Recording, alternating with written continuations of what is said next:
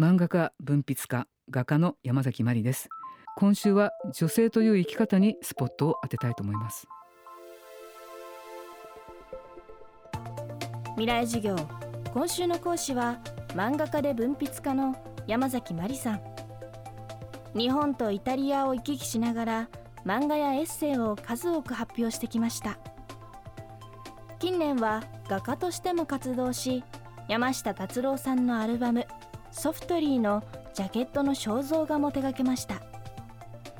そんな山崎まりさんが監修した「ウーマンズスタイル100」は逆境を乗り越えて生きた世界と日本の女性たちの偉人伝。シングルマザーの音楽家を母に持ち自らも波乱万丈の人生を送ってきた山崎さんも女性偉人たちの生き方から多くの刺激を受けたといいます。未来授業4時間目。テーマは山崎まりという生き方。私はもうだからもともとシングルマザーに育てられている。でうちには男性がいなかった一人もそのいるとしたら祖父ですね、まあ、彼もずっとアメリカに長く暮らしていたので非常に女の人にとってはもう改革的な意識を持ってた人なのであんまりその保守的な日本風なあの女は家庭に入るんだよみたいな風潮っていうのはうちには我が家にはなかったんですね。で何せ母だって戦中派でありながら自立して音楽という何の将来的保障もない仕事を選んでそれで子供を産んで夫と死別してそれでもやり抜いてきた人なのででそれを見てると確かにもう男女である以前に人間としてどう生きるべきかっていうそういう具体例が我が家に一人いたと私は思ってるんですね。だから母だから私を育ててくれてありがとうじゃなくてあの本当にはっきり言わせてもらうとあんまり育ててもらった感覚がないんですよ私は。ほったらかしにされていたことはあるけど彼女はとにかく私が女であるというそのジェンダーを強いてきたこともなければ人間としての生き方を普通こうじゃないとか例えば絵描きになりたいって言った時にフランダースの犬の本を買ってきてね子供の時に。読んでごらんって絵描きになりたいって言うんだらそれ絵描きになりたい男の子の話だよって言って。で最後に死んじゃうわけじゃないですか。それ見てほら絵描きなんかなりたいと思うと死んじゃうじゃないって。一応一応挑戦したんですけど私がそれ見てなんて容量の悪い子供だこいつはと。ねこんなとこで寒いところにね抗いもせないで待ってたら誰かが助けてくれると思って生きてる時点でもうダメだみたいなことを言ったらと時点で母はあこの子は苦労の人生を選んだと思ったって言うんですよ。だから、まあ、でもそれに対して思いっきりこう背中を押してくれたことはありがたいですよね。もう散々苦労してくればいいじゃないのじゃあみたいな感じでもう笑って見ててやるからさみたいな常にやっぱり、母は本当に腕を組みながら私のドタバタをどこかでニヤニヤしながら見てたするとやっぱ心強いんですよ。なんかこっちはもううわーって死にそうな思いでねもうガス水道電気もないようなあの留学生活しなきゃいけなかったりとかいろいろあるんですけどでもそれを母はもういやね本当にフランダースになっちゃってんじゃないのよどうすんのよみたいな感じで全部それで笑いで飛ばしていくっていう。だから女のやっぱりおおらかさっていうのはすごいなって。もし私に父親がいたら今の私なかったと思うんですよね。うん、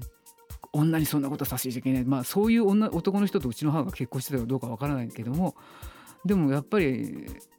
女性である以前に、まあ、男性である以前に人間であるみたいなそういう姿勢をもう貫き通した母親のやっぱり姿勢っていうのは私にとっては非常に力強いあのコンテンツだったかなと思いますね。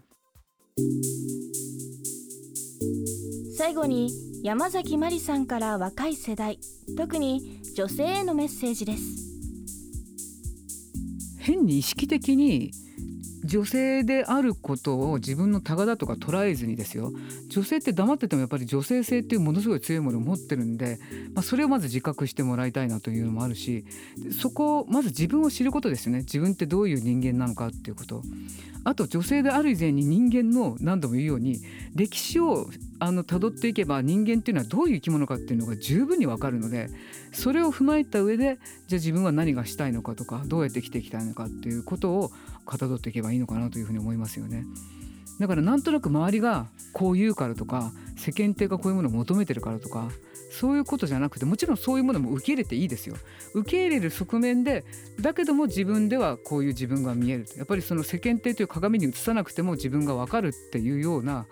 まあ、そういう安心感を持てば結婚とか例えば異性に解決策を求めなくてもよくなるのかな。いやまあ結婚していいですよ。もちろん結婚して大いに恋愛していただきたいしそれはそれで幸せも感じていただきたいけど。あと失敗とか挫折を恐れてはいけない。これは女性だけじゃなくて男性にも言えることなんですけどあのそこから学べることたくさんあるんでだから1回ぐらいはもうわーっとこう恋愛に走ってそのなんかこれでどこまで生きるんだろうってやっちゃっていいと思うけど人生っていうのはもともと確定されるものではなくって不確実の方コンテンツの方が多いっていうことをやっぱり知っておいた方がいいかな。そうすると行動範囲広がりますから。こうじゃなきゃいけないああじゃなきゃいけない。結婚したら普通夫ってこういうもんじゃないとか普通姑ってこういうもんじゃないなんて考えてったら本当に自分たちの行動範囲も狭まっちゃうし生きる負荷がどんどん重たくなるだけなんで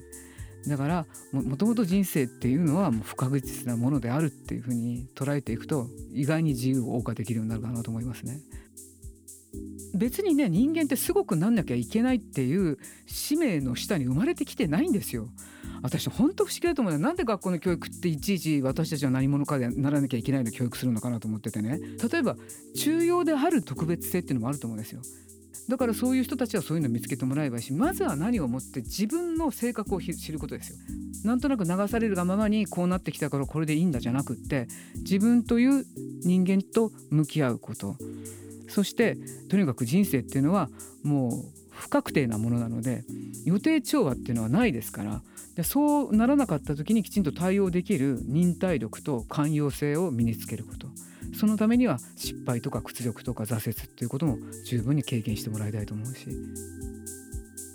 今週の講師は漫画家で文筆家山崎まりさん。今日のテーマは山崎まりという生き方でした。山崎さんが監修したウーマンズスタイル100は世界版と日本版の2冊。世界と日本。200人のすごい女性を網羅してイラストや写真とともにその偉人ぶりを紹介しています。